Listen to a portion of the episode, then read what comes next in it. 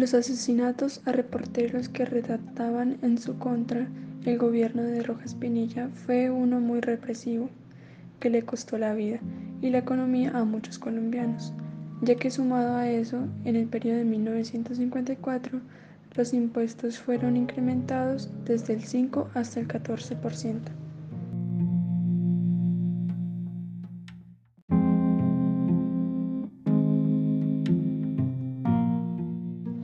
El peor presidente de Colombia fue Gustavo Rojas Pinilla, quien adquirió la presidencia gracias al famoso golpe de Estado en 1953, terminando con la presidencia del conservador Laureano Gómez. Gracias a su puesto como comandante de las Fuerzas Armadas, si bien realizó muy buenas obras de gobierno, como la construcción del aeropuerto El Dorado o haber reconocido el derecho de sufragio femenino, por lo que lo considero el peor presidente de Colombia es por la forma de su mandato frente al pueblo intentando llegar a una dictadura. Primeramente por la masacre estudiantil ocurrida el 9 de junio de 1954, en donde se le negó el derecho de protesta a los estudiantes de la Universidad Nacional de Colombia, y el batallón acabó con 13 vidas de estudiantes, atentando contra un derecho humano fundamental.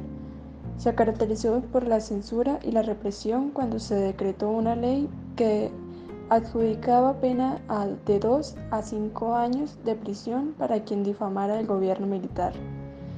negando así al pueblo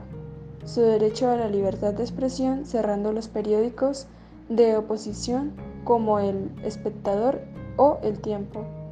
y sumado a diferentes actos violentos como la masacre de 1956 en la Plaza de Toros, en donde sigue sin saberse a ciencia cierta cuántos cuerpos fueron enterrados ese día por el gobierno. Los asesinatos a reporteros por redactaban en su contra el gobierno de Rojas Pinilla fue uno muy represivo que le costó la vida y la economía a muchos colombianos, ya que sumaba a eso